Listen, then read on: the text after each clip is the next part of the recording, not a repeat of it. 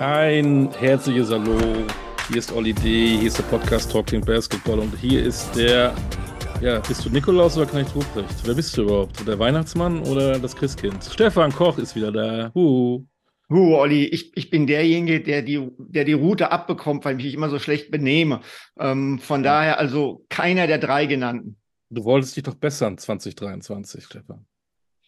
Nee, das hast du mir. wolltest du gar nicht. Diese Worte hast du mir in den Mund gelegt. ähm, ja, wir wollen uns immer alle bessern, aber ab einem gewissen Alter, das wir beide jetzt mal schon erreicht haben, sind da die Möglichkeiten dann irgendwann doch eher begrenzt. Absolut. Ähm, was schaffst du alles in einem Zeitraum von 0,4 Sekunden? Ein Buch lesen, Auto waschen, ich glaube nicht. Nee, das wird nämlich heute ein Thema werden. 0,4 Sekunden, wenn das noch auf der Uhr ist. Und was du dann so machst, welche Entscheidung du fällst und warum. Hm, geht dieser okay. komische Ball in Orangefarben? Geht er rein, geht er nicht rein? Ah, heute so ein bisschen vielleicht. Du, du, hast, du hast mir einen Tipp gegeben. Da gab es doch, doch einen ganz wichtigen Korb. Ja, irgendwann in diesem Jahr. Ja. Vielleicht ja, irgendwo bei einer Europameisterschaft. In diesem Jahr, genau. Mhm. Ja. Und da haben wir doch gedacht, wer sowas in diesem Jahr fabriziert, der muss unbedingt in unseren Podcast. Ja. Und äh, wir haben einen Gast, äh, der aktuell spielt in dem europäischen Vorzeigeland des Basketballs, egal ob im männlichen oder im weiblichen Bereich in Spanien. Sie. SOS. Na? Ja. Müssen wir noch mehr verraten? Das macht es auch da übrigens sehr erfolgreich. Ja. Ähm, nö, ich, ich würde sagen, wir verraten jetzt nicht mehr, sondern wir beginnen mit unserer üblichen Einstiegsfrage. Bitte. Darf ich sie stellen? Ja, heute, heute du. Ich, ich mache es ja meistens. Lieber Gast, hast du einen zweiten Vornamen? Nein. Nein. Ich hätte es fast vermutet. Ich auch. Aber ich glaube, alle sagen zu ihr Leo. Richtig? Oder hast du auch noch einen anderen Spitznamen? Nee, Leo trifft, trifft eigentlich zu. Okay. So, und jetzt verrate, wer bist du?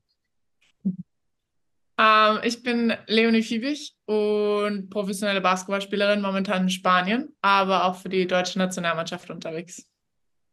Genau, und da war ja auch der Sommer sehr erfolgreich. Jetzt Leo, du kommst aus einer Basketballfamilie. Hattest du sportlich überhaupt in deinem Leben eine andere Option? Wie dramatisch ist diese Frage? Naja. Ja, du, wie so Mitleid, so, ne? Mit ein bisschen Fröhlichkeit musst du diese Frage stellen. Versuch's doch mal neu, bitte, Stefan. Okay.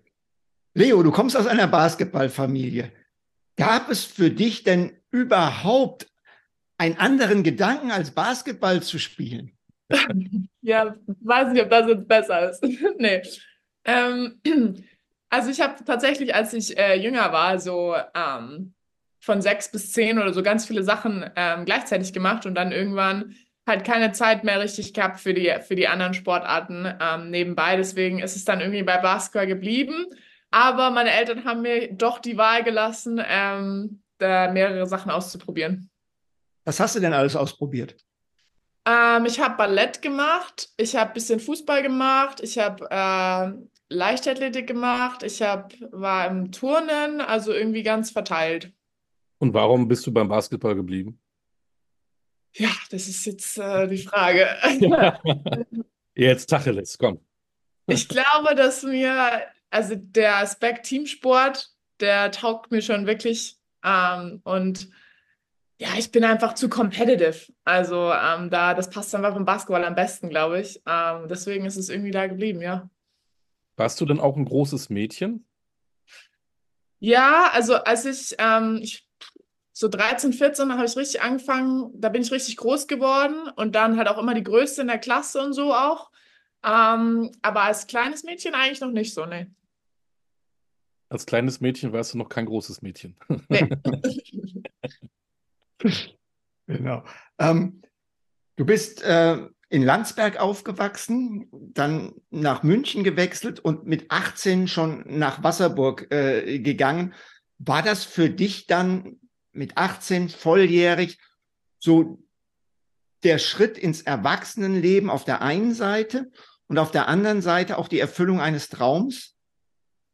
Also wenn man jetzt mal vom Basketball ein bisschen absieht, ähm, auf jeden Fall der Schritt ins Erwachsenwerden, weil ich von zu Hause ausgezogen bin und ähm, damals mit Laura Hebecker dann zusammen gewohnt habe in Wasserburg. Ähm, also erstmal so richtig auf sich alleine gestellt, Wäsche alleine waschen, kochen etc. Ne? Ist ja schon eine Herausforderung am Anfang. Ähm, und basketballerisch, ja, irgendwie schon ähm, Traum in Erfüllung gegangen, ist vielleicht ein bisschen zu viel gesagt, aber auf jeden Fall die neu, neue Herausforderung angegangen. Ähm, und es war auf jeden Fall nicht einfach am Anfang, das alles zu handeln. Ich bin dann da in Wasserburg noch zur Schule gegangen, habe mein Abi fertig gemacht ähm, und das alles gleichzeitig zu handeln und das erste Mal mit professionellen Spielern zusammenzuspielen, zweimal am Tag zu trainieren, das war viel auf jeden Fall. Ähm, aber ja, habe ich irgendwie gemeistert und bin eigentlich schon auch stolz, dass ich das mit 18 Jahren alles hingekriegt habe. Ja, du hast, du, du hast ja nicht irgendwie gemeistert, sondern du hast das, was du jetzt beschrieben hast, alles hinbekommen und bist auch noch Rookie of the Year geworden, on top. Ähm, was hat dir diese individuelle Auszeichnung damals bedeutet als junge Spielerin und was bedeuten dir grundsätzlich individuelle Awards? Ja, grundsätzlich bedeuten mir diese Awards eigentlich nichts. Also es ist immer ein bisschen, ich fühle mich ein bisschen schlecht, wenn ich das sage, weil es ist natürlich eine Anerkennung und hm. ich freue mich darüber, aber so, das ändert jetzt nichts an, wie ich über meine Saison nach das denke oder wie ich mich an eine Saison erinnere, sondern ich sehe das eigentlich immer als Award fürs Team mit weil wir sind im Teamsport, ich spiele nicht alleine, so meine Mitspieler passen mit dem Ball, treffen Würfe etc. Deswegen ähm, sehe ich das eigentlich immer eher so als Award fürs Team und die Auszeichnung damals Rookie of the Year, wenn du das jetzt nicht gesagt hättest, dann wäre mir das gar nicht eingefallen, ehrlich gesagt. Hättest du nicht mehr gewusst, oder was? Hättest du nicht mehr gewusst? Nee, nee. Aber jetzt erinnerst du dich doch noch dran oder denkst du jetzt, ich habe das erfunden? Ja, aber weißt du, was ich jetzt denke, ist, als ich diesen Preis ver, verleihen, verliehen bekommen habe, ähm, als ich auf diese Bühne gegangen bin, da bin ich auch, also wie halt Leo Fiebig das so machte, äh, gestolpert und fast hingefallen. Also das sind so Sachen, an die ich mich dann erinnere, nicht jetzt an den Award an sich. Ist, vielleicht ist ein Spitzname dann Slapstick, Leo, wenn du äh, bei sowas da auf die Bühne stolperst. Ja. Jetzt hat der Stefan extra einen Award für dieses Jahr gebastelt, das kannst du dann wieder we wegtun. Sie braucht sowas nicht. Sie steht nicht auf Awards, Stefan. Ja. Schenken ja. deinem Nachbarn bitte. genau. Ähm, in deinem zweiten Wasserburger Jahr hast du dir ja bei der U19 WM einen Kreuzbandriss zugezogen, den zweiten innerhalb von zwei Jahren. Ähm, und du warst noch verdammt jung zu dem Zeitpunkt. Wie war so die Gefühlslage und die Gefühlswelt zwischen vielleicht Optimismus auf der einen und Niedergeschlagenheit auf der anderen Seite? Wie bist, wie bist du damit umgegangen? Ja, wie du sagst, ähm, zwei Kreuzbandrisse innerhalb von zwei Jahren. Also ich wusste in dem Moment, in dem das passierte, ich wusste sofort, dass das mein Kreuzband ist. Ähm, ich wusste aber auch sofort, was zu tun ist. Ne? Also ich hatte damals in Wasserburg äh, mit äh, Hansi Friedel einen extrem guten Physio an der Hand, äh, mit einem coolen Reha-Zentrum. Ähm, ich wusste, dass ich den Support, die Unterstützung von, von meinem Team habe in Wasserburg, ähm, von meiner Trainerin damals. Und ähm, deswegen war für mich eigentlich natürlich, erstmal war für mich schlimm, dass ich in dieser WM nicht mehr spielen konnte. Ähm, und dann ging es eigentlich so zwei, drei, vier Tage, ging es mir nicht so gut. Ne? Da ist man traurig, da realisiert man, was passiert ist. Aber dann war ich relativ schnell optimistisch, positiv und habe dann di direkt die ersten Schritte eingeleitet mit OP und dann ging das auch relativ fix. Also mein zweiter Kreuzbandriss ist auch dann, ich glaube, ich habe sechs Monate Reha gemacht. Ist richtig, richtig gut verlaufen und ohne Komplikationen. Deswegen ähm, ja, für so eine große Verletzung ähm, kann ich mich eigentlich nicht beklagen, dass es, das ist gut über die Bühne gegangen. Ist, ist das jetzt alles stabil oder hast du, ich sage jetzt mal, ich will jetzt nicht sagen, spielt manchmal die Angst mit, aber für, für, für dich ist das alles erledigt, stabil? Ich meine, es ist ja jetzt auch äh, schon ein paar Jährchen her, spricht ja eigentlich dafür, dass das, dass das alles komplett in Ordnung ist. Also die Frage zielt eigentlich darauf hinaus, ist das immer noch so ein bisschen in deinem Kopf oder kannst du das völlig ausblenden?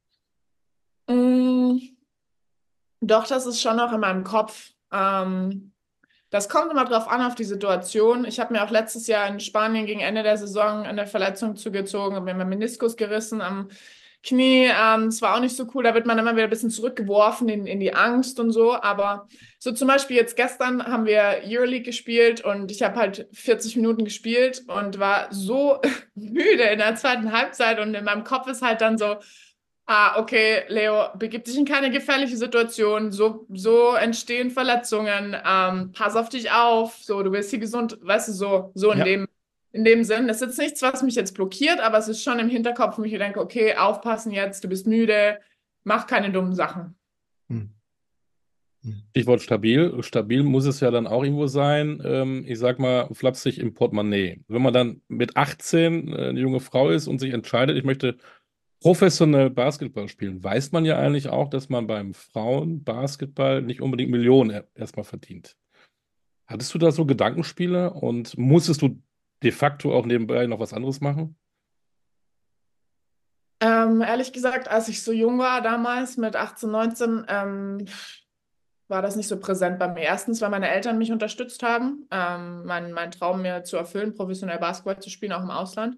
Die waren da ähm, standen da hinter mir auf jeden Fall und stehen auch immer noch hinter mir. Das hat mir sehr viel geholfen und ehrlich gesagt, ähm, also ich studiere nebenbei natürlich, um sich ein zweites Standbein aufzubauen, ähm, gerade auch, weil man ja, ja als Frau auch nicht so lange spielen kann, sag ich mal, oder vielleicht auch will mit Familie etc. Ähm, aber für mich steht eigentlich nicht so diese Geldfrage im Vordergrund, sondern eher so die Experience, die Erfahrung, die ich mitnehmen kann. Ich habe jetzt in verschiedenen Ländern gespielt und das hat mir so viel gegeben, auch als per persönlich so, als ja, Person. Ich habe viel erfahren, ich habe mich viel weiterentwickelt, als, ja, als ich gedacht hätte.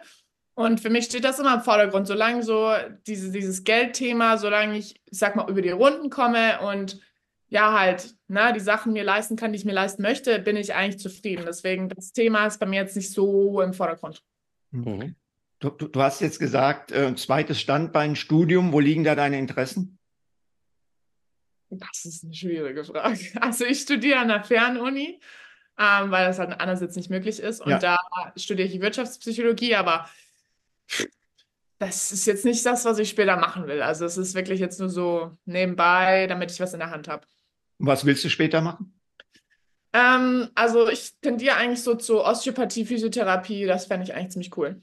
Mhm. Okay. Ähm, du hast deine Auslandsstation angesprochen, ne? dass, dass das ein, Ziel, ein, ein Ziel ähm, für dich war. Ähm, 21, 22 warst du in Frankreich. Ähm, erzähl doch einfach mal, wie waren deine Erfahrungen? Was hat dir da sportlich was gegeben? Was hat dir vom Umfeld was gegeben an neuen Erfahrungen? Ja, also erstmal, ähm, ich habe damals in Frankreich einen Dreijahresvertrag unterschrieben.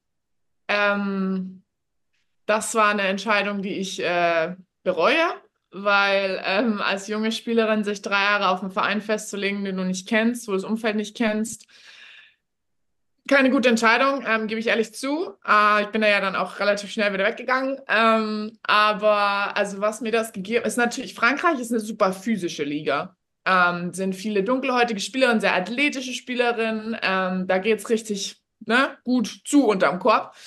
Ähm, und ich habe damals mit, mit sehr, sehr guten Spielerinnen zusammengespielt im Team. Das heißt, ich war irgendwie jeden, jedes Training gefordert. Ähm, ich musste jedes Training 100% geben. Erstens, um zu beweisen, dass ich spielen kann und zweitens einfach, um, um mithalten zu können. Ne? Und ähm, das hat mir brutal viel geholfen. Ähm, da denke ich jetzt zurück, so ich bin richtig froh, dass ich diese paar Monate in Frankreich gemacht habe, weil ähm, ich viel gelernt habe in der Zeit. Aber ähm, es war natürlich boah, persönlich sehr, sehr schwierig, weil das erste Jahr im Ausland, ähm, ich war komplett alleine in Frankreich. Bist du Französisch? Mm, ja, mm, ich verstehe hm. viel. Ich hatte das in der Schule, aber wir, wir, wir, kennen alle die Franzosen, die mögen Englisch nicht so gerne. Genau, ähm, deswegen frage ich. ja, nee, deswegen, das war auch schwierig. Äh, ich hatte zwar Unterricht, aber man wird irgendwie als Ausländer gerne ausgeschlossen, sage ich mal. Ähm, genau, und dann ging es mir gesundheitlich nicht so gut mit Covid und so. Und dann ähm, bin ich nach Hause gegangen, weil die mich da auch nicht so gut medizinisch betreut haben. Deswegen hat die, die Station im Ausland relativ schnell für mich geendet. Ich habe auch gelesen, es war nicht auch unbedingt dein Lieblingstrainer, der da aktiv an der Linie rumturnte, richtig? Wo hast du das denn gelesen? Ich habe mal verdreht, ich habe überall angerufen. Olli ist ein Inves investigativer Genau. Journalist. Ein richtiger Sherlock, ich sehe schon. Ja. Ähm, nee, nee, wir haben uns nicht so gut verstanden. Also der hat auch, jetzt im Nachhinein ist man immer schlauer, der hat auch in der französischen Liga so einen bestimmten Ruf. Das wusste ich natürlich vorher nicht. Und den Welchen ist er denn? auch. Wie, nochmal? Welchen Ruf denn? Ähm, das wäre jetzt zu lange, wenn ich das jetzt erzählen. Oh. Ähm, nee, aber das, wir haben einfach nicht gepasst, so, und das war's dann. Aber dann Australien, ein Land, ähm, das eine große Tradition hat im Damenbasketball mit einem entsprechenden Stellenwert. Und da lief es ja für dich und das Team eigentlich super erfolgreich, oder? Ja, Australien, da bin ich so dankbar für, dass ich das gemacht habe, dass meine Agentin das aufgetrieben hat, ähm, dass ich sozusagen ähm, das einfach durchziehen konnte. Ähm, es war also Australien, ich war jeden Tag am Surfen, ähm, jeden Tag in der Halle und am Surfen. So, das sind die zwei Sachen, die ich gemacht habe. Kaffee trinken, Sonne genießen, so. Ähm, es war eigentlich wie bezahlter Urlaub. Und dann ähm, Australischer Basketball ist ein bisschen anders, das habe ich dann auch schnell gelernt. Ähm, aber ich habe halt mein Selbstbewusstsein wieder gewonnen. Was ich in Frankreich verloren habe, habe ich halt da wieder gewonnen. Ich hatte extrem nette ähm, Teammates. Ähm, die Situation da war perfekt für mich. Und dann haben wir zum Schluss auch ähm, ja, die Championship gewonnen, den, den Titel geholt. Und das war natürlich noch cooler dann. Ja. Wie feiert man in Australien? Man feiert sehr, sehr gut in Australien. Ja, auch da wieder die Frage, wie denn? Oder dauert das auch wieder zu lang? Was, Sagen wir es so, ich kann mich nicht mehr so viel erinnern. das, Das, das, lass wir mal so stehen. das, das, das, das lassen wir mal, mal, mal so stehen. Wir wollen jetzt nicht darüber reden, wie gut du gespielt hast und wie viel du beigetragen hast, weil du sagst ja, das Individuelle ist für dich nicht so wichtig, aber das klingt doch so, als ob Australien für dich immer eine Option sein könnte. Und warum, ähm, ja, verzichtet man dann eigentlich auf bezahlten Urlaub und macht dann doch wieder was anderes? Äh, Schwierige Fragen hier. Ja, natürlich. Wir haben ja vorher gesagt, es wird knüppelhart. Ja. Ähm, also die Liga, in der ich da gespielt habe, das ist sozusagen die australische Winterliga. Das geht bei uns über den Sommer. Ähm, das ist so semi-professionell. Also ich war die einzige professionelle Spielerin dort und der Rest hat gearbeitet, ist zur Schule gegangen, etc. Das ist natürlich finanziell nicht so lukrativ. Ähm, und das Niveau in der Liga ist auch nicht so gut. Also ich sag mal, die letzten, so die Playoffs, so die letzten Finals, die waren okay, so von der Qualität her, aber davor die Spiele, das ja, haben wir halt mit 40, 50 gewonnen, ne? Also es war jetzt Okay. nicht so herausfordernd. Und also in meiner Meinung nach wird halt der richtig qualitativ gute Basketball in Europa gespielt.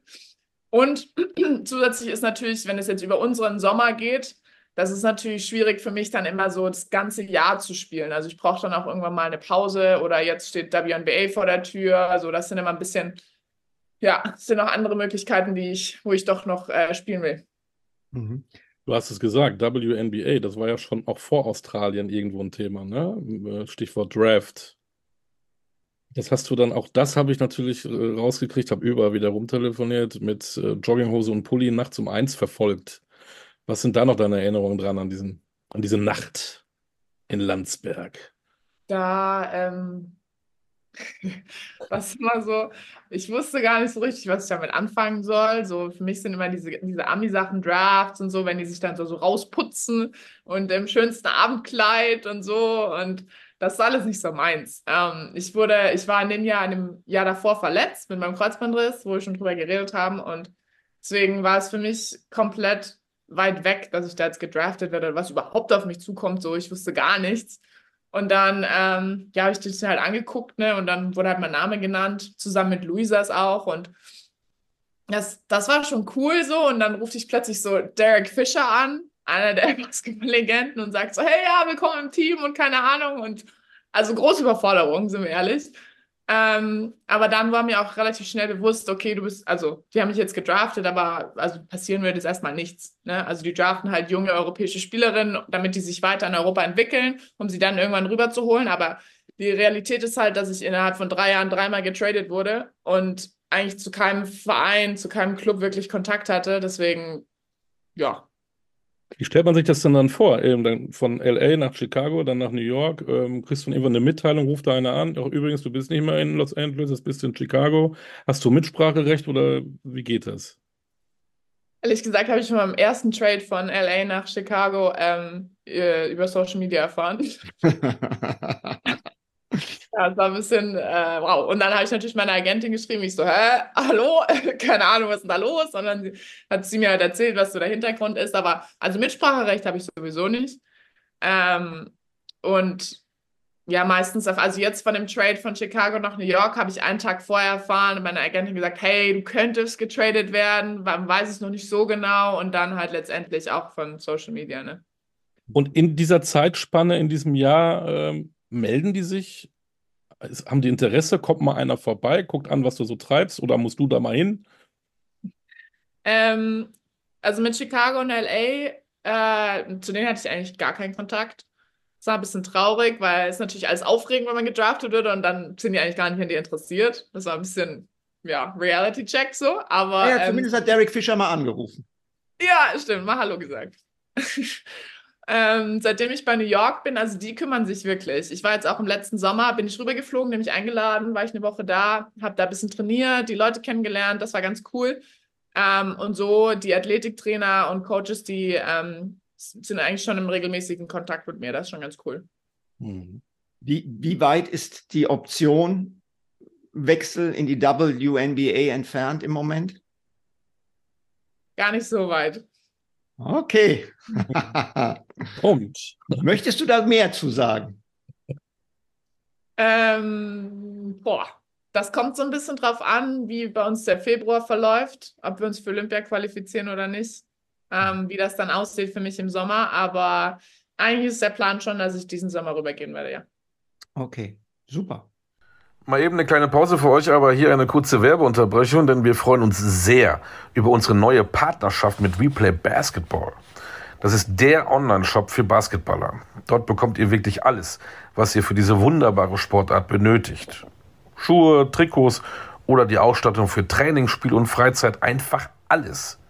Und damit ihr euch draußen genauso über diese brandneue Kooperation wie wir freuen könnt, bekommt ihr exklusiv 10% on top auf das gesamte Sortiment. Nutze den Code TalkingBasketball-10 bei deinem Online-Kauf und schon hast du dein super Schnäppchen. Also einkaufen bei Replay Basketball und Podcast hören bei Talking Basketball. Besser geht's doch nicht, oder? Sprenger spricht hier, also hier im gleichnamigen Podcast eher weniger. Da unterhalten sich jede Woche drei Menschen miteinander, die plötzlich merken, sie verbindet mehr als nur die Liebe zum Buch. Innovativ, kreativ und jeden Freitag aufs Neue wieder spannend. Sprenger spricht. Überall da, wo es Podcasts gibt. Apropos hören, dann machen wir mal weiter mit unserer aktuellen Folge. Dann gehen wir doch wieder zurück nach Spanien, würde ich mal sagen. Da haben wir noch gar nicht drüber jetzt geredet, ne? oder? Oder willst du noch mal was fragen wegen USA? Äh, nö, nö, nö, wir, wir, wir, gehen, wir, wir gehen zurück äh, nach Spanien. nach Zaragoza. Genau. Ähm, es muss ja eine unfassbare Euphorie in Spanien sein, was Frauenbasketball angeht. Auch da, ne, Recherche. Ihr werdet Pokalsieger, äh, die Halle ist brechend voll, knapp 11.000. Und dann fahrt ihr mit so einem offenen Bus durch die Stadt und werdet überall gefeiert und Rathaus hier. Das kennen wir ja nur von den Fußballern hier. Aber in Spanien tatsächlich, die, die Damen, wenn sie einen Pokal holen, werden da richtig, richtig auf Händen getragen. Ja, guck mal, ich habe jetzt Gänsehaut, wenn du das schon erzählt. ähm, also ehrlich muss man, muss man dazu sagen, dass ähm, Saragossa ein sehr spezieller Ort ist für Frauenbasketball. Hier gibt es noch nicht so lange ein Frauenteam. Wir haben ein Männerteam und jetzt seit, ich glaube, vier, fünf Jahren ein Frauenteam. Und ähm, wie soll ich das jetzt erklären? Die Fans sind sehr einnehmend und sehr, sehr leidenschaftlich mit dabei. So. Und das ist in dem Fall, wenn du gewinnst und wenn du so einen Pokal gewinnst, das ist extrem cool. Ähm, ich weiß gar diese, diese Busfahrt, die wird mir, glaube ich, für, für immer im, im Kopf bleiben. Das war so krass. Also ich hatte durchgehend Gänsehaut, ähm, saß an diesem Pokal oben auf diesem Bus und tausende von Leuten haben uns irgendwie zugewunken. Also es war, boah, es war richtig krass.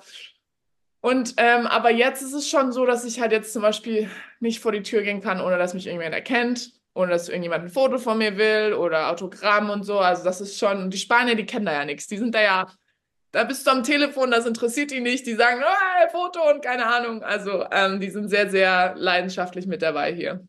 Hm. hm. Wie, wie, gefällt dir denn die Stadt? Also mein äh, ehemaliger Co-Trainer und guter Freund Martin Schiller war ja ähm, Herrencoach in Saragossa, leider nicht so lange, ähm, ist aber dann noch ist aber dann noch da geblieben, weil er gesagt hat, äh, okay, die Kinder in der Schule sowieso, aber er hat gesagt, die Stadt fand er auch absolut großartig. Geht dir das genauso? Mm. Nicht ganz so offensichtlich. also ich finde so Barcelona, Madrid finde ich cooler. Das ist so, so eineinhalb Stunden von uns mit dem Zug. Also wenn ich mal so einen freien Tag habe, dann tucker ich dahin meistens, ähm, weil hier in Saragossa gibt es nicht so viel zu tun, ehrlich gesagt. Also wir haben zwar einen, einen, Fluss, der irgendwie durch die Stadt fließt und die Stadt ist relativ groß, man kann gut essen gehen. Also kulinarisch ist man hier gut verpflegt, aber. Genau, das, das hat er auch gesagt. Ja, aber sonst, also kann man jetzt nicht so viel machen. Mhm. Okay. Wie ist die Erfahrung für dich gewesen mit dem spanischen Basketball? Über Frankreich und Australien hast du schon was gesagt. Ja, spanischer Basketball ist sehr emotional und sehr schnell, auf jeden Fall, geprägt durch die schnellen spanischen Guards. Ähm, ja, aber es ist sehr, wie soll ich sagen, sehr frei. Also man kann irgendwie seinen eigenen Basketball gut ausleben hier, finde ich. Äh, man ist sehr frei, wenn man irgendwie mal aus dem System ausbricht, ist das kein Problem, wenn man eine gute Option findet. Also das ist sehr, es ist nicht so strukturiert, sondern es ist, äh, macht Spaß, macht einfach Spaß. Ich hm. hatte mir eigentlich noch eine Frage notiert, die habe ich jetzt gestrichen, weil ich dich äh, fragen wollte, was es für dich bedeutet, MVP in der Liga zu sein, aber Awards findest du ja absolut irgendwie unwichtig. Oder ist das dann doch was Besonderes gewesen? Also zum MVP, ja. Ähm, das ist natürlich schon eine Anerkennung gewesen, die, wo ich schon jetzt im Nachhinein schon ein bisschen stolz drauf bin, weil ähm, es nicht so einfach ist, in einer ausländischen Liga ähm, MVP zu werden. Ne? Ähm, und vor allem auch in meinem ersten Jahr hier, ähm, nachdem ich so einen Flop gehabt habe in Frankreich, das war schon, das war schon ziemlich cool. Allerdings beschert mir das jetzt im Nachhinein in dieser Saison schon einige Schwierigkeiten, weil also zum Beispiel Schiedsrichter, die, sind, die sagen mir das dann auch direkt ins Gesicht, so ja, ähm, ich kriege zum Beispiel auch gar keine Foul, Foul Calls mehr in der spanischen Liga. Also Euroleague kriege ich die und Spanien, spanische Liga überhaupt nicht. Und dann ist immer so, gehst du zum Schiedsrichter und sagst ja, okay, ähm, hallo, können wir mal pfeifen? Und dann er so, nee, du bist doch äh, groß genug, erfahren genug, ähm, stark genug, bist MVP, so, so nach dem Motto. Ne? Da denke wow. ich mir, toll. Danke für diesen Award. Jetzt. Ah. Das heißt, das, was man eigentlich immer sagt, nämlich, dass, dass, dass die Starspielerinnen besser geschützt sind, ist genau das Gegenteil, oder wie?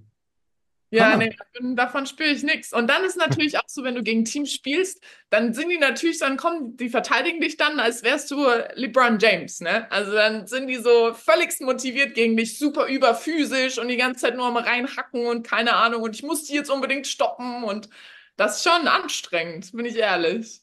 Wow. So, ähm, du wolltest doch mal Sportkommentatorin werden, glaube ich. Oder vielleicht weißt du das noch gar nicht. Ähm, jetzt möchte ich gerne, dass du diese letzten Sekunden äh, bei der Europameisterschaft Ljubljana gegen Tschechien äh, in der regulären Spielzeit vielleicht mal für uns kommentierst. Wie du es erlebt hast. Es sind noch so zwei, drei Sekunden zu spielen. Am Mikrofon Leonie Fiebig. Ah, boah. Ja, da werde ich jetzt direkt wieder emotional, ne? Also, Entschuldigung. Boah. Ja, äh, dieser, ich denke mal, du spielst auf diesen Wurf an, der da so. Ach, ach. ich glaube, stand bestand 61, 63, glaube ich. Kann das sein? Ah, keine Ahnung. Keine ja. Ahnung. So, du bist jetzt live on air, leg los. Ja, wir sind live drauf. Live on Air. Ähm, okay, ähm, Coach Tomaitis zeichnet in der Auszeit ein Play auf für einen Midrange-Jumper, ähm, gefolgt von mehreren Optionen etc. Svenja Brunkos macht den Einwurf, wir gehen aufs Feld, ähm, gegnerisches Team nimmt eine Auszeit.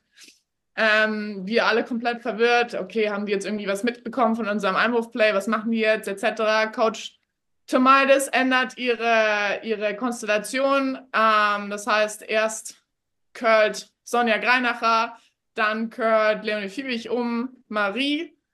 Und ähm, ja, dann ähm, gehen wir aufs Feld und alle so ein bisschen nervös. Alle sehen ein bisschen nervös aus. ähm, die Anspannung sieht man Svenja Brunkhorst am Einwurf im Gesicht an.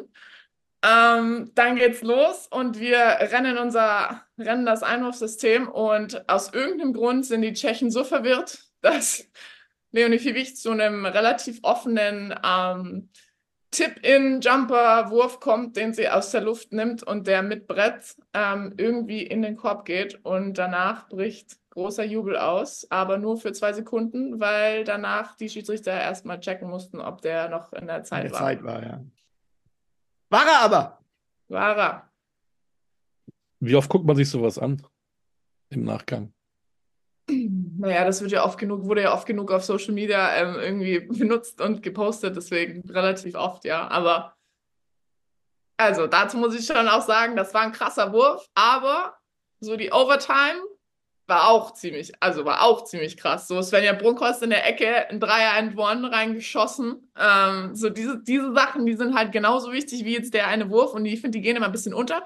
Deswegen, ähm, das ist also beides genauso Gänsehaut und genauso emotional wie, ja, die Sachen davor. Und 1,6 Sekunden vor Schluss äh, standst du an der Freiwurflinie. Ja, das war auch dumm von der, also ich meine, die Tschechen habe ich auch nicht verstanden in dem Moment. Die haben ja Sachen gemacht, also die hätten das Spiel einfach super locker gewinnen können und dann faulen diese dumm beim Dreier und dann mich in der letzten Sekunde bei einem Floater, das war so ein Notwurf, weil Zeit und dann fault die mich ja und ja, und dann ähm, habe ich kurz mit Svenny äh, Augenkontakt gehabt und dann hat sie zu mir gesagt so, Leo, einen brauchen wir. Habe ich gesagt, okay, gut, und dann ging es los. Und dann, ich liebe ja solche Freiwürfe. Ich mag die ja. Ist da nicht eine, eine Spur Nervosität dabei, eine Spur Anspannung? Nee, das ist eher wie so ein Kitzeln bei mir. Das ist so, das ist so ein Kribbeln. Ich liebe diese Freiwürfe, diese, ja, ich mag die gern. Naja, auf jeden Fall, ihr seid am Ende Sechster geworden und habt euch damit für das Olympia-Qualifikationsturnier qualifiziert. Du, du hast ja schon in den Jugendnationalmannschaften gespielt, sehr erfolgreich. Ihr wart äh, 2018 mit der U18 sogar Europameisterin. Hast du da schon absehen können, dass ihr eine Generation sein werdet, die den Damenbasketball in Deutschland weit nach vorne bringen wird? Ja, das wird, wurde uns ja so ein bisschen nachgesagt, die goldene Generation ähm, 2000, 2001. Ähm, aber, und in dem Moment, in dem wir da U18 Europameister geworden sind und so, da hat man diese Euphorie und sagt so, okay, ja, jetzt so, jetzt geht's los. Aber das ist natürlich immer schwierig, weil letztendlich von diesem Jahrgang sind vielleicht drei, vier Spielerinnen übrig geblieben. Ähm, mhm. Und der Rest studiert irgendwo Medizin oder ist am College oder so, ne, nach dem Motto. Deswegen, ähm, ich glaube schon, dass wir in dem Jahrgang extrem gute Spielerinnen haben und wenn wir alle zusammenkommen, dann kann das extrem gut werden. Aber dadurch, dass halt so viele junge Spielerinnen halt auch immer ans, ans College gehen, auch jetzt von meinem Jahrgang, ist das natürlich ein bisschen schwierig, die dann für die Nationalmannschaft zu kriegen. Deswegen, ähm, das war mir alles damals noch nicht so bewusst. Aber ähm, ja, jetzt, jetzt schau mal in die, in die Nationalmannschaft, haben wir ähm, Luisa, Niara und mich ja von diesem Jahrgang und ähm, wir spielen alle drei in der Euroleague. Ich glaube, ähm, das, zeichnet, das sagt einfach was über unsere Qualität, unsere Spielerqualität der Nationalmannschaft aus. Du hast Jara gerade erwähnt, jetzt seid ihr EM-Sechster ohne die Sabalis geworden. Jetzt sind beide dabei gewesen, spielen sehr wahrscheinlich auch das olympische Qualifikationsturnier. Stellt sich natürlich, muss die Frage gestellt werden, was ist möglich? Was möglich ist, ist eine schwierige Frage, weil ich glaube, das wissen wir alle noch nicht so genau. Okay. Ähm, weil wir halt auch in der Konstellation vor jetzt November noch nie gespielt haben, ähm, weil wir noch in der Konstellation noch kein richtiges Team sind, sage ich mal ehrlich. Ja. Ähm, das heißt, jetzt geht es für uns, wir haben eigentlich, wir haben super viele Team-Meetings jetzt gerade online. Für uns geht es jetzt gerade darum, uns irgendwie als Team zusammen zu formen, sodass wir als Einheit auftreten können im Februar. Und dann ähm, bin ich der Meinung, dass wir an einem guten Tag äh, richtig gute Gegner wie Australien auch besiegen könnten. Ähm, ja, das kommt, das ist äh, ziemlich nah jetzt sogar, auch Februar. Ähm, ich freue mich extrem drauf. Ähm, und äh, ich hoffe natürlich, dass wir die richtigen Spiele zum richtigen Zeitpunkt gewinnen, damit wir uns dann qualifizieren. Du hast ja mal gesagt, dein Ziel ist Olympia 2028. Jetzt ist es aber schon 24. Das ist ja, das ist ja doof. Das ist ja doof, sagst du. ähm, boah, ich, ich will da noch gar nicht so richtig dran denken, weil das ist für mich so ein, ein ich überspringe Steps, ähm, sonst werde ich da viel zu aufgeregt und viel zu nervös. Ähm, deswegen denke ich, das versuche ich noch nicht dran zu denken, aber ja, es wäre schon, also, boah, Olympia 24, ähm, wow, das wäre richtig cool. Ähm, viel hängt ja bei euch auch immer von den Zimmerkonstellationen ab. Erzähl mir mal was zu den Konstellationen Leo, Louis, Sunny, Svenny. Und was da so dahinter steckt und was das bedeutet. Ich habe nämlich auch investigativ recherchiert. Ja, ich merke schon, alle hier am Recherchieren. Ähm, boah, ja, es ist immer so, also wir haben im Sommer damit angefangen. Das ist immer so ein bisschen Leo Louis gegen Sunny und Svenny. Sunny und Svenny sind jetzt gerade unsere Captains sozusagen. Und Louis und Leo, wir kommen nach. Und wir sind hungrig und wir challengen Sunny und Svenny. Und ähm, ja, deswegen in verschiedensten Situationen ähm, haben wir so kleine Battles. Aber wir haben zum Beispiel auch immer vor jedem Spiel ähm, eine kleine Dance-Party im Gang, ähm, wo wir irgendwie alte Schlager und was auch immer, Wiesenmusik und alles Mögliche und so bereiten uns immer auf unsere Spiele vor. Ähm, kurz die Nervosität raustanzen und raus, wie auch immer, schreien und dann ähm, geht's los. Nee, also ich würde sagen, in, in ähm, lockeren Situationen ähm, haben wir gute Battles, Leo Louis gegen Sunny Svenny, aber auf dem Feld funktionieren wir natürlich ähm, ganz gut zusammen. Ich will nochmal zu diesen Tanz- und Gesangseinlagen kommen. Drei von euch Vieren haben ja einen bayerischen Hintergrund, eine nicht. Und wenn da Wiesenmusik getanzt und gesungen wird, wie schwer fällt es denn da, äh, Sunny damit umzugehen? Äh, Sunny macht das richtig gut. Also Sunny denkt auch, sie kann bayerisch reden. Das ist immer ganz witzig, weil. Du sagst, sie, sie denkt das, aber du, ich bin dem, mit dem sie kann es eigentlich nicht. Das ist Ansichtssache. Also, als wenn du als Bayer davor steht, dann sagst du natürlich, nee, kann sie nicht, aber also im Rest von Deutschland weiß nicht, ob die da den Unterschied erkennen. Ähm, nee, aber Sunny, äh, Wiesenmusik, Schlagermusik, da ist sie mit dabei. Das kann die den Text auswendig, sage ich dir. Okay. Okay. Äh, habt ihr das irgendwann mal gefilmt? Gibt es das irgendwo auf Social Media zu sehen? Weil den Comic würde ich echt gern mal in Farbe mir anschauen. Nee, nee, da bleiben die Kameras natürlich aus. Das ist Ach, schade. Also wir haben zum Beispiel bei der EM haben wir, ähm, weiß nicht, ob ihr das Bobfahren-Lied kennt äh, saßen wir alle zusammen in einer Reihe, so voll viele aus dem Team und sind Bob gefahren. Rechtskurve, Linkskurve und so. Ja, das, das gibt's, aber ähm, sonst gibt es keine Videos, ne. Wir sind ja hier auch ein Akustikmedium. Jetzt würde ich ja mal gerne von dir hören, wie du so richtig urbayerisch sprichst. Nee, nee, nee, nee, nee. Das geht bei mir nur im, im Kontext. Das kann ich jetzt nicht so raushauen. Also, wenn du ein Weißbier getrunken hast, oder was? das hast du jetzt gesagt. Schade. Ja. Das ist mein, mein, Weihnachtswunsch gewesen. Ähm, Leo spricht urbayerisch. Schade, kann ich dir nicht erfüllen. Tut mir leid. Ja, nicht alle Wünsche werden in Erfüllung gehen, das wissen wir ja. Ne? Was machst du denn sonst so? Machst du denn äh, Schuhplattlern oder, oder äh, bist du mit der Tuba unterwegs? Wenn du nicht in Spanien Basketball spielst, wenn du wirklich so in den heimischen Gefühlen bist, kochst du mit Muttern dann die Knödel oder was? Wie kann man sich äh, Leo zu Hause in der Heimat vorstellen? In der Heimat? Ähm, boah, ich bin ein extremer Familienmensch. Das heißt, jede Sekunde, die ich mit meiner Familie verbringen kann, ist für mich Gold wert, da ich im Ausland bin und nicht so viel, die nicht so viel sehe. Das heißt, äh, das so bin ich zu Hause. Familienmensch. Ja, das, aber ich dachte ja irgendwie was Traditionelles. Keine Ja. Ahnung.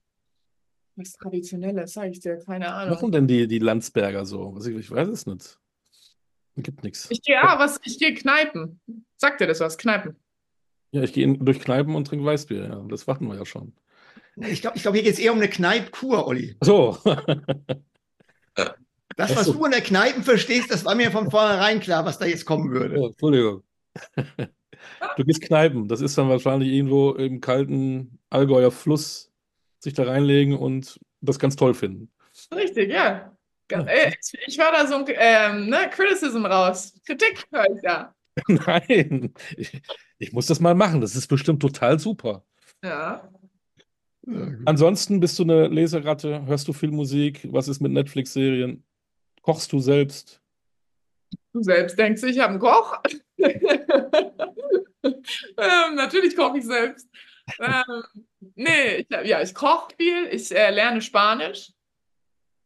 Sonst äh, bleibt nicht so viel Zeit. Also wir sind die ganze Zeit nur am Reisen, die ganze Zeit in ganz Europa unterwegs. Äh, viel am Spielen, alle drei Tage am Spielen. Ähm, ich spiele Gitarre, ich habe meine Gitarre hier. Ja, und sonst äh, studiere ich. Ne? Hm. Wirtschaftspsychologie, wo du Osteopathin werden willst. Das ist ja auch ein super Plan. Gut, ne? Ja. du bist ja noch, ähm, darf man das sagen, ja noch relativ jung. Wo siehst du dich in zehn Jahren? Boah, äh, was machst du? Immer noch auf dem Basketballcourt, oder? Oder, oder schiebst du da deine drei Kinder durch die Gegend oder ähm, gehst du nach Australien, machst eine Surfschule auf? Alles gute Optionen. Ähm, nee, ich weiß nicht, ob ich in zehn Jahren noch spiele. Ich glaube nicht. Dazu ist mein Körper, glaube ich, nicht gemacht. Ähm, ich kann dir auch noch nicht sagen, in welchem Land ich irgendwann mal leben werde. Das weiß ich auch noch nicht. Ähm, aber auf jeden Fall werde ich in zehn Jahren hoffentlich ähm, eine Familie haben. Du hast eben so schön erzählt oder äh, gesagt, dass du Gänsehaut hast, wenn du an die Bilder denkst, wie in Saragossa gefeiert wird, wenn die Frauen einen Pokal holen. Provokante Frage, wann sehen wir denn sowas mal in Deutschland? Dass wenn irgendjemand äh, vom Frauenbasketball mal einen Pokal holt, dass da Leute an der Straße stehen und euch zujubeln. Ja, also wann wir das sehen, das ist, ähm, mhm. Ich glaube, das dauert. ich, hoffe, ich hoffe, dass wir das irgendwann mal sehen. Aber das dauert. Da bist du auch ein bisschen kritisch. Jetzt ist die gute Laune weg, äh, weg vom Kneipen im Allgäu zum deutschen Basketball in Deutschland. Tut mir leid, aber auch am Ende des Jahres darf man ja auch mal nachdenkliche Gedanken haben unterm Weihnachtsbaum. Du bist ja auch jemand, der auch ein bisschen da auch kritisch mit, mit umgeht. dass alles, was in Deutschland passiert, was Frauenbasketball angeht, findest du nicht so optimal. Nee, finde ich nicht so optimal. Also ich finde es einfach unprofessionell, sagen wir es so. Also wenn ich mir alleine anschaue, dass ähm, eigentlich die Mehrzahl der Teams äh, auf, in irgendwelchen Schulhallen spielt, äh, nicht auf Parkettboden, die meisten Teams keinen Physio haben, der bei jedem Spiel dabei ist, so, so banale Sachen, die eigentlich man denkt, okay, das gehört zum professionellen Sport dazu, kann in Deutschland nicht erfüllt werden, weil einfach nicht genug Geld da ist. Ähm, weil die Verantwortlichen meistens das freiwillig machen ähm, und wie gesagt halt nicht, nicht dafür bezahlt werden. Ähm, ja, dann besteht, glaube ich, auch wenig Interesse in Deutschland am Frauenbasketball. Also ähm, das ist alles so ein Teufelskreis für mich. Ähm, alle guten deutschen Spielerinnen, die also wirklich Qualität haben, spielen im Ausland, aus einem Grund. Ähm, ja, also ich könnte jetzt weitermachen, aber ich will ja nicht zu negativ werden. Wie sind die Reaktionen darauf? Wenn, sagen die dann, du bist ähm, Nestbeschmutzerin oder sagt man ja, eigentlich hast du recht, wir müssen gemeinsam anpacken, wir müssen das nach vorne bringen? Ich glaube, es ist allen bewusst, ähm, auch den, den Verantwortlichen, dass es nach vorne gehen muss, dass wir ähm, Schritte in die richtige Richtung machen müssen und nicht ähm, weg von dieser Unprofessionalität. Ähm, ich, das ist halt aber ein wahnsinnig lang, langsamer Prozess. Ne? Also ich glaube, dass man da nicht, ich wurde auch neulich in einem Interview gefragt, siehst du irgendwie Fortschritte? Innerhalb von einem halben Jahr, äh, das ist schwierig zu sehen. Also ich finde, ja, der DBB ist irgendwie dabei, uns jetzt diesen Jahrgang, den wir haben, das Team in der Nationalmannschaft, das zu pushen etc. Aber das, also das fängt ja nicht bei uns an, das fängt ja unten in den Ligen an, ähm, da mehr zu investieren. Aber ähm, ich glaube, dass es viele, es gibt einige Leute im deutschen Basketball, auch im Damenbasketball, die sehr, sehr ambitioniert und sehr, sehr leidenschaftlich da dabei sind. Ähm, aber ich glaube, es sind zu wenige. Ähm, und äh, ich hoffe natürlich, dass sich das bessert, aber das wird ein Prozess sein. Also es wird nicht von heute auf morgen passieren. Könnte mhm. denn so eine WM 2026 im eigenen Land so ein bisschen eine Lokomotive sein? Ja, natürlich. Also alles, alles kann eine Lokomotive sein. Ne? Unser Erfolg bei der EM kann eine Lokomotive sein. Ähm, jetzt, wenn wir uns für Olympia qualifizieren, ist das, das kann natürlich alles dazu beitragen, aber das ist ja immer nur das oben. Also für mich geht das halt um die ganzen unteren Schichten, die Jugendnationalmannschaft, dass wir alle in der A-Gruppe spielen, die, die Mädels, dass wir ähm, genug Leute haben im, im Sommer, die, die bereit sind, sich, ne, ich sag mal, zu opfern, zu, zu investieren, ähm, genug gute deutsche Trainer haben. Also das ist auch mal ein Problem für den Mädchenbereich, dass wir da genug deutsche, qualitativ gute Trainer haben. Ähm, das sind so Sachen, die, die hoffentlich kommen werden, ja. Ähm, Olli hat ja von Lokomotiven gesprochen. Ähm, Im Männerbereich hieß es immer, ja, Lokomotive, Dirk Nowitzki, NBA, aber so eine echte Lokomotive war es dann letztendlich auch nicht. Jetzt äh, wirst du möglicherweise in die WNBA wechseln, du hast schon angedeutet. Ähm, Satu ist ein Star in der WNBA, überhaupt keine Frage. Ähm, sorgt das dafür, dass mehr Mädchen in Deutschland im Basketball anfangen? Oder hast du den Eindruck, dass, sage ich mal, Mädels, die um die zehn Jahre alt sind, von euch eigentlich gar nichts wissen? Ich habe das Gefühl, dass es schon mehr wird. Also ja. gerade jetzt nach der EM habe ich ganz viele Mädels, ich weiß nicht, 12, 13, 14, die mir auf Instagram irgendwie schreiben, hey, ähm, bei mir, ich noch so eine süße Nachricht, irgendwie U12 oder so, ja, bei mir läuft es nicht so gut, in Klammern zwei Spiele. Ich hatte so eine, so eine äh, Bänderdehnung und ich glaube, das liegt daran, aber hast du nicht noch mal ein paar Tipps für mich? Ähm, Ach, wie süß. Ja, wieder reinkommen kann, ähm, ins, damit ich wieder mehr Körbe werfen kann, weil es fällt einfach nichts bei mir so nach dem Motto. Weißt du, solche, solche süßen Nachrichten kriege ich dann. Cool. Und das wird jetzt nach der EM schon, schon mehr. Also mhm. das spüre ich schon. Dann sagen wir ganz, ganz herzlichen Dank für deine Zeit, Leo. Es war sehr, sehr nett, sehr unterhaltsam, auch sehr informativ. Also ich muss sagen, mir hat es jede Menge Spaß gemacht, obwohl Olli dabei war. Dankeschön. Gerne. Ne? Na, ähm, danke euch und vielen Dank für die schweren Fragen, ja? oh, komm, das war doch, das war doch nicht so schlimm, oder? Nee, alles gut. Rat uns am Ende nochmal, was ist dein Lieblingstapas? Also ich liebe Dattel im Speckmantel. Da könnte ich mich, das ist schon echt lecker. Ähm, Lieblingstapas, da kann ich mich jetzt nicht entscheiden, aber ich muss sagen, der Schinken hier, wenn ja. man richtig guten Ramon kriegt, schon sehr, sehr gut. Das ist doch nochmal ein schöner, wie soll ich, Abschluss, lokulischer Abschluss, das mag ich. Dann mache ich mir jetzt noch eine Stulle mit Schinken, auch wenn es nicht ein guter Chamon ist. Leo, danke dir. Ähm, hasta la próxima, wie der Spanier sagt. Bis zum nächsten Mal. Viel Spaß in Saragossa oder in Barcelona oder Madrid, wo auch immer, und dann bald in den USA, aber dazwischen noch vielleicht dann doch Paris. 2024 Olympia. Ne? Ja, dann sprechen wir nochmal. Okay? Wir drücken, wir drücken alle Daumen. Daumen. Ne? Dankeschön. Entspannte Feiertage und viel Glück und Gesundheit für 2024. Hau rein. Danke. Ciao, ciao. Ciao.